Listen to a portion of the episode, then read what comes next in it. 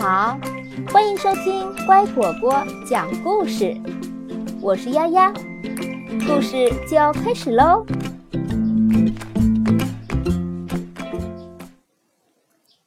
幸福的新年晚餐，天可真冷啊！白雪覆盖了一切，树上挂着很多冰柱。弗洛格站在窗边。雪很美，可是他不喜欢这么冷的天气。他们家门前的那条小河已经被冻住了，结了一层厚厚的冰。野兔带着小熊在溜冰，小鸭旋转出一个漂亮的八字形。弗洛格，新年好！他冲着弗洛格家的方向大声喊道。弗洛格，出来玩吧！野兔放慢了速度，向弗洛格挥手打招呼。可是小熊没注意到，还是继续快速的滑过来，冲到了野兔身上。他们俩一起重重的摔倒在冰上。小鸭担心的向后望去，还好他们都没有受伤。大家不由得开心的笑了起来。滑了一会儿，野兔说：“来，我们一起去找弗洛格吧。”“是呀，就快到我们的新年晚餐时间了，可他一直窝在家里不肯出来。”小鸭说：“新年晚餐是什么？”小熊好奇地问：“他从来没有听说过新年晚餐。”是这样的，每年的第一天。我们都会待在一起，在小猪家吃晚餐。野兔向小熊解释道：“这已经成了我们的传统。”传统又是什么意思？小熊盯着野兔，他还是不明白。传统就是每年都要做的相同的事。弗洛格。你跟我们一起去吃新年晚餐吗？小熊跑到弗洛格面前问道：“我不想在雪地里走，雪实在太冷了。”弗洛格把毯子裹在身上，他冷得直打颤。可是，可是这是我们的传统呀，我们每年都要做的相同的事。小熊认真的说：“弗洛格想了一会儿，他看着闷闷不乐的小熊，刚准备回答，这时从外面传来一阵欢快的笑声。小熊赶紧爬上椅子，往窗户外望去。弗洛格，快来看！”小熊兴奋地说：“这下你不用在雪地里走了。”老鼠拉了个雪橇来，好吧。弗洛格来到窗前，打了个哆嗦。我跟你们一起去。小猪家的美味晚餐和树上的美丽装饰，肯定会让我暖和起来的。呱！上车喽！老鼠叫道。小鸭驮着小熊跳上了雪橇。弗洛格和野兔也跟着爬了上去，老鼠在后面推着大家，他们飞快地滑下山坡，真棒啊！快要飞起来了，连弗洛格也开心地笑起来。他们很快就到了小猪家，可这是怎么回事？他们看到了倒在地上的梯子和篮子。而且大部分灯饰还在篮子里，小猪呢？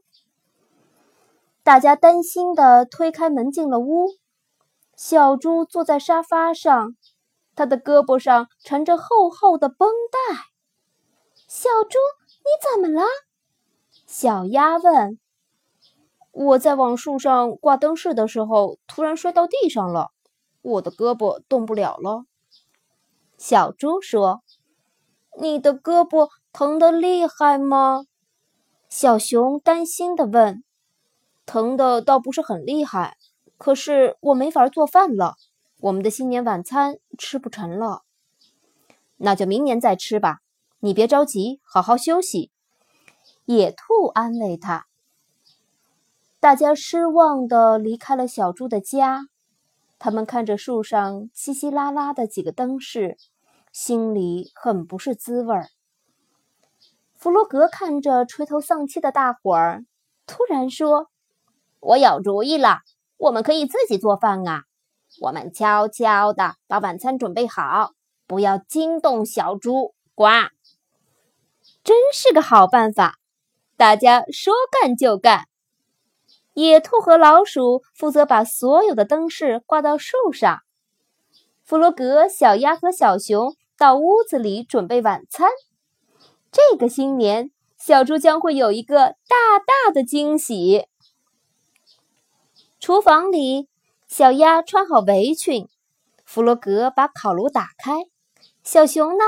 他正一心一意地搅拌面粉糊。我要拿个鸡蛋。小鸭边说边拿起一个鸡蛋，可是他的手一滑，鸡蛋掉在了地上。小熊的面粉糊也洒了出来，弄得到处都是。呃，天哪，真糟糕！弗洛格还来不及阻止，小熊就已经大声的惊叫起来：“你们在干什么？”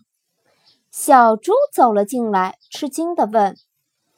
我们本来是想给你一个惊喜，呃，可是，呃，可是，弗洛格看着弄得一团糟的厨房，结结巴巴地说：“小猪笑了起来，我可从来没见过这么乱的厨房。”你坐下来，我们来收拾。”弗洛格说。这时，外面传来一阵兴奋的尖叫声。真好看！大家快出来，快来看灯！是老鼠和野兔，他们已经把灯饰挂好了。大家都跑出屋，一起欣赏树上的灯。闪烁的灯光映衬着洁白的雪，真漂亮。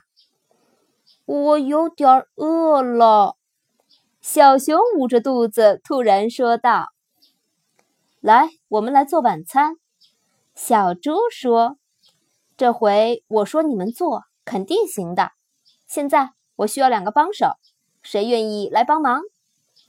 我来帮你的忙。”小熊自告奋勇地举起手：“我也来帮忙。”弗洛格也跟着喊道：“小鸭、野兔和老鼠留在屋外，在亮着灯的美丽的树边，他们打着雪仗。”一直玩到晚饭做好，我们还是吃到了新年晚餐。弗洛格兴奋地说：“是啊，多亏了我的好朋友们。”小猪很快乐。我知道什么是传统了，小熊说：“传统就是我们大家一直在一起，快乐的生活。”没错，小熊真聪明。大家都点点头，表示赞同。过新年了，还有什么比大家开开心心在一起更幸福的呢？学会互帮互助，在我们遇到困难的时候，常常需要别人的关心和帮助。那么，在别人也遇到困难的时候，我们就要及时的伸出援助之手。帮助别人渡过难关，人们互相关心、互相帮助，世界就会变得更美好。